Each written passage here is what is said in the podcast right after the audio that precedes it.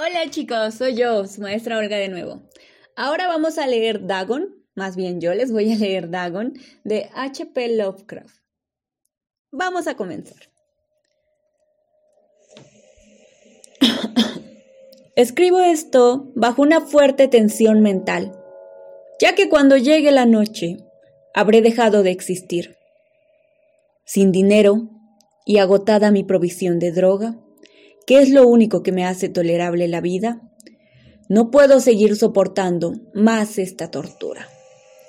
Me arrojaré desde esta ventana de la guardilla a la sórdida calle debajo.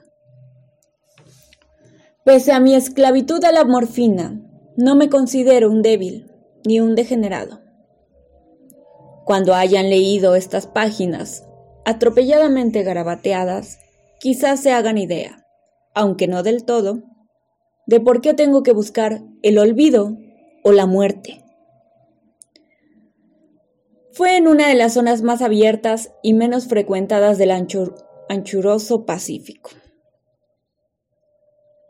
donde el paquebote en el que iba yo de sobrecargo cayó apresado por un corsario alemán. La Gran Guerra estaba entonces en sus comienzos y las fuerzas oceánicas de los unos aún, se habían, aún no se habían hundido en su degradación posterior.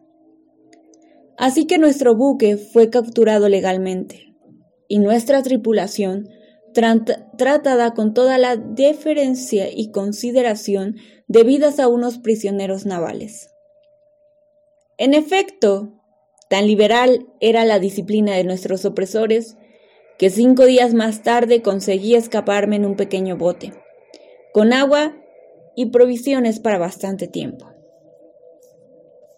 Cuando al fin me encontré libre y a la deriva, tenía muy poca idea de cuál era mi situación.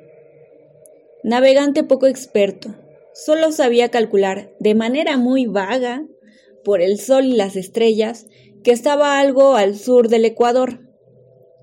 No sabía en absoluto en qué longitud y no se divisaba isla ni costa algunas. El tiempo se mantenía bueno, y durante incontables días navegué sin rumbo bajo un sol abrasador, con la esperanza de que pasara algún barco o de que me arrojaran las olas a alguna región habitable. Pero no aparecían ni barcos, ni tierra, y empecé a desesperar en mi soledad. En medio de aquella ondulante e ininterrumpida inmensidad azul, el cambio ocurrió mientras dormía. Nunca llegaré a conocer los pormenores, porque mi sueño, aunque poblado de, de pesadillas, fue interrumpido. Cuando desperté finalmente, descubrí que me encontraba medio succionado en una, en una especie de lodazal viscoso y negruzco que se extendía a mi alrededor, con monótonas ondulaciones hasta donde alcanzaba la vista, en el cual se había adentrado mi bote cierto trecho. Aunque cabe suponer que mi primera reacción fuera la perplejidad ante una transformación del paisaje tan prodigiosa e inesperada, en, realidad sentí más horror que asombro, pues había en la atmósfera y en la superficie putrefacta una calidad siniestra que meló el corazón. La zona estaba corrompida de peces descompuestos y otros animales menos identificables que se veían emerger en el cieno de la interminable llanura. Quizá no deba esperar transmitir con meras palabras la indecible repugnancia que, que puede reinar en el absoluto silencio y la estéril inmensidad. Nada alcanzaba a oírse, nada había a la vista, salvo una vaga extensión de légamo negruzco si bien la absoluta quietud y la uniformidad del paisaje me producían un terror nauseabundo, el sol ardía en un cielo que me parecía casi negro por la cruel ausencia de nubes. Era como si reflejase la ciénega tenebrosa que tenía bajo mis pies. Al meterme en el bote encallado, me di cuenta de que solo una posibilidad podía explicar mi situación. Merced a una conmoción volcánica, el fondo oceánico había emergido a la superficie, sacando a la luz regiones que durante millones de años habían estado ocultas bajo insondables profundidades de agua.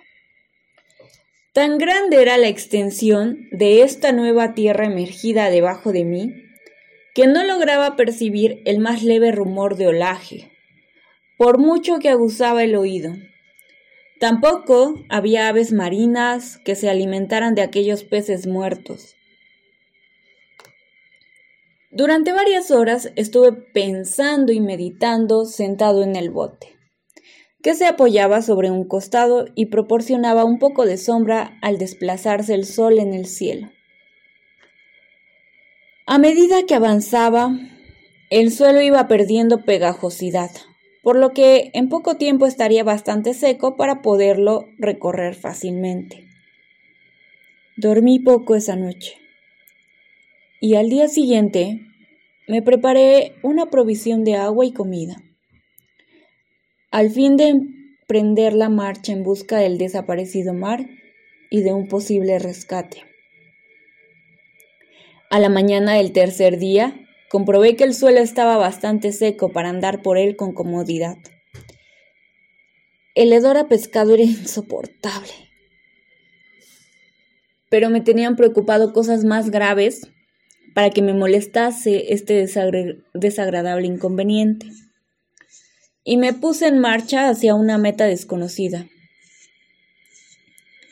Durante todo el día caminé constantemente en dirección oeste, guiado por una lejana colina que descollaba por encima de las demás elevaciones del ondulado desierto. Acampé esa noche y al día siguiente proseguí la marcha hacia la colina aunque parecía escasamente más cerca que la primera vez que la descubrí. Al atardecer del cuarto día, llegué al pie de dicha elevación, que resultó ser mucho más alta de lo que me había parecido de lejos. Tenía un valle delante que hacía más pronunciado el relieve respecto del resto de la superficie. Demasiado cansado para emprender el ascenso dormía a la sombra de la colina. No sé por qué, mis sueños fueron extravagantes esa noche, pero antes que la luna menguante, fantásticamente gibosa, hubiese subido muy alto por el este de la llanura, me, me desperté, disculpen, cubierto de un, de un sudor frío, decidido a no dormir más. Las visiones que había tenido eran excesivas para soportarlas otra vez. A la luz de la luna comprendí lo imprudente que había sido al viajar de un al viajar de día.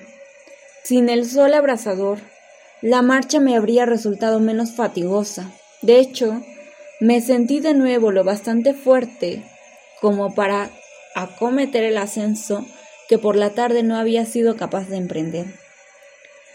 Recogí mis cosas e, e, inicié la subida a la cresta de la elevación. Chicos, por hoy nos vamos a quedar en esta parte. Por lo tanto, vamos a tener una segunda parte de Dagon.